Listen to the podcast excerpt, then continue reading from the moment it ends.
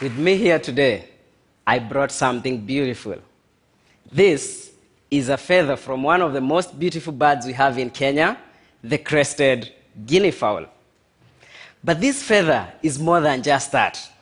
If you've taken time when you're outdoors to look at the feathers around you, you'll have noticed that there's this huge variety of different sizes, shapes, and even colors. The feather is one of the most astonishing pieces of technology invented by the natural world. And for centuries, this feather has helped birds to keep dry, to keep warm, and even power flight. Only one section of the tree of life can actually make a feather. Among all the world's animals, birds are the only ones who can make something like what I'm holding today. I personally have given them a nickname, and I like to call them the feather makers. It is the major difference between birds and any other animals we have on earth. And if you can't make a feather, you cannot call yourself a bird. For us humans who are earthbound, birds represent freedom. This feather has enabled birds to conquer gravity and take to the air in an extraordinary way. Don't you sometimes wish you could fly like a bird? Birds are my passion, and I want to change the way each one of you thinks about them. The easiest reason I love them so much is because they are beautiful. There are 10,000 species in the world, and each one of them is uniquely beautiful. Birds are amazing, and this talk is dedicated to all the birds of the world.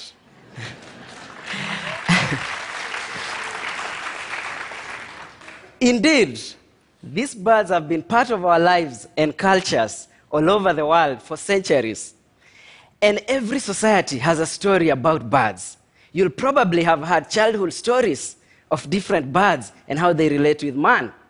I personally recently learned that our human ancestors would follow flocks of vultures and then they will help them to identify where carcasses have been dropped by large carnivores. And these humans will scavenge and eat part of that meat.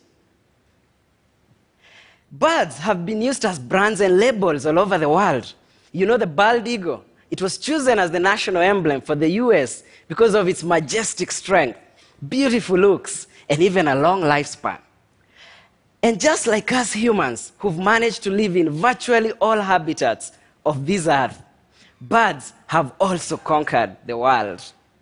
From birds, such as these beautiful penguins that live in the cold ice caps, to even others like the larks who live in the hottest deserts you can imagine. Indeed, these species have conquered this world. Birds also build houses like us. The real pros in house building are a group of birds we call the weaver birds. And this name they were given because of the way in which they weave their nests. An interesting one. Birds also love and dance, just like us humans. In fact, you'll be surprised to know that males dress to impress the women. And I'll show you how. So here we have a long-tailed widow bird, and this is how he will normally look. But when it comes to the breeding season, everything changes. And this is how he looks. Yeah?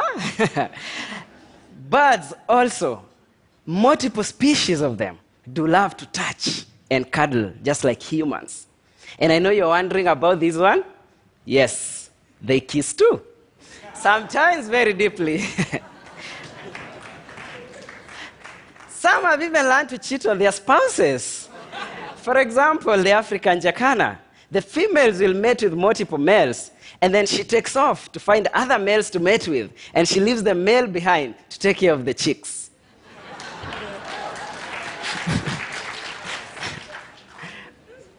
and birds help us so much, and they play very crucial roles in our ecosystems each day. Vultures clean up our environments by literally digesting disease causing pathogens. And they finish carcasses that will otherwise cost us lots of money to clear from the environment. A sizable flock of vultures is capable of bringing down a carcass the size of a zebra straight to the bone within just about 30 minutes. Owls help to rid our environments of rodents. And this helps us a lot because it saves us money, we don't lose our crops, and secondly, we don't have to buy harmful chemicals to handle these rodents. The beautiful sunbirds we see in our environments are part of nature's pollination crew, and they help our plants to form fruits. Together with other pollinators like insects, they have actually helped us to get most of the food crops that we depend on for many years. Unfortunately, the story of birds is by far not perfect. They are faced by numerous challenges every day, wherever they live. Top on the threats facing birds is habitat loss and reduced food availability.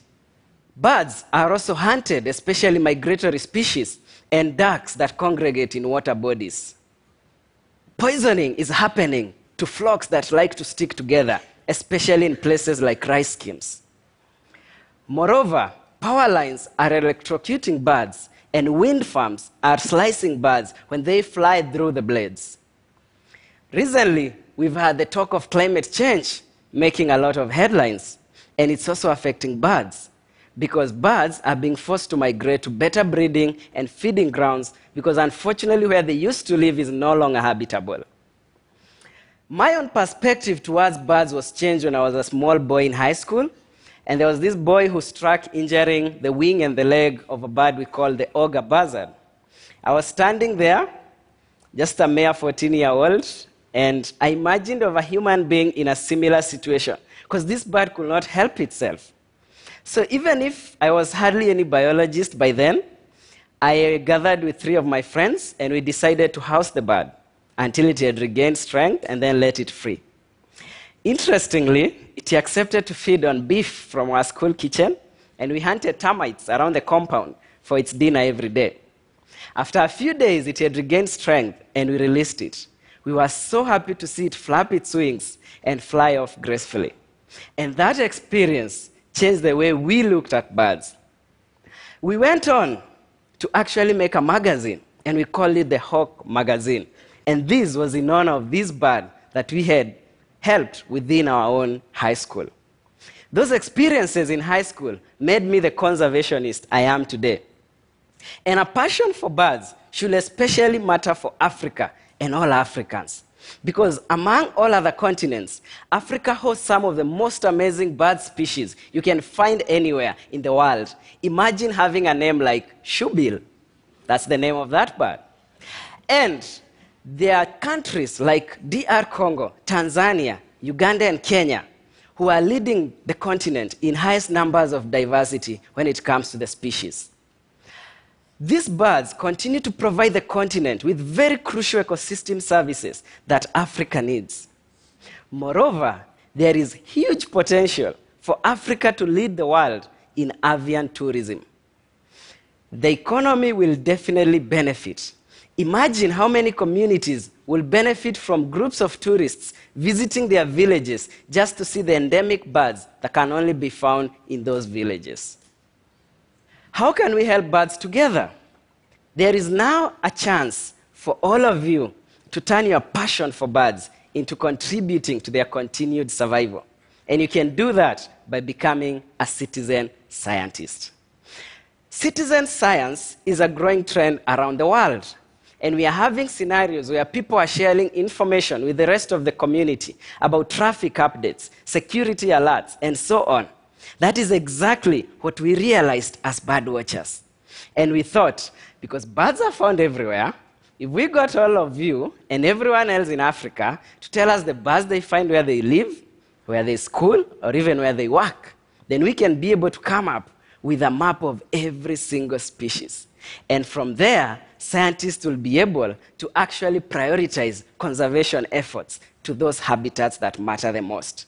Take, for example, these two projects the African Raptor Data Bank, which is mapping all birds of prey in the continent of Africa, and the Kenya Bird Map, which is mapping about 1,100 species that occur in my country, Kenya.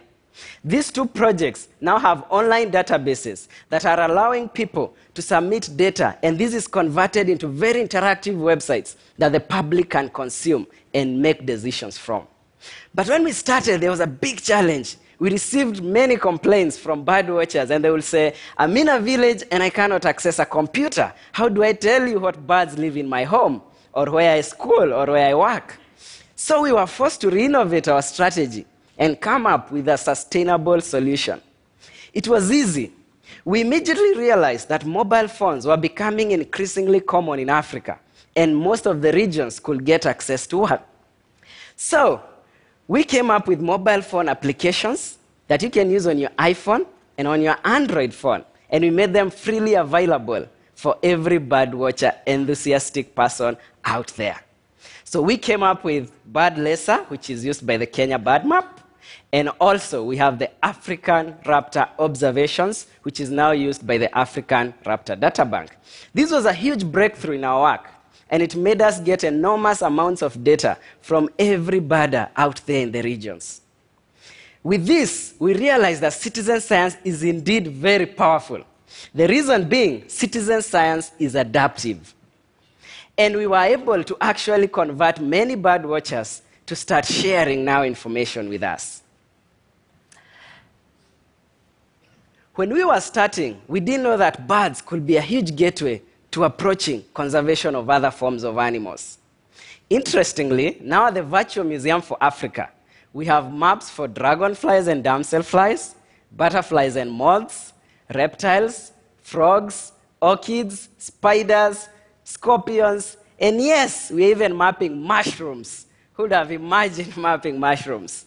So, this showed us that indeed we've created a community of people who care about nature in Africa. I hereby call upon all of you to join me in promoting the value of birds within your communities. Please just tell your friends about birds, for we are always inclined to love and care for that which we know. Please spend a few minutes in your free time when you are at work, at school, or maybe at home to at least look around you and see which beautiful birds are there. Come join us in citizen science and tell us the birds you're finding in the places where you visit. Even simpler, you could buy your child or your sibling a pair of binoculars or a bird book and let them just appreciate how beautiful these birds are. Because maybe one day they will want to care for that one which they know and love. The children indeed are our future. Let us please teach them to love our feather makers because the love of birds can be a huge gateway to appreciating all forms of nature. Thank you very much.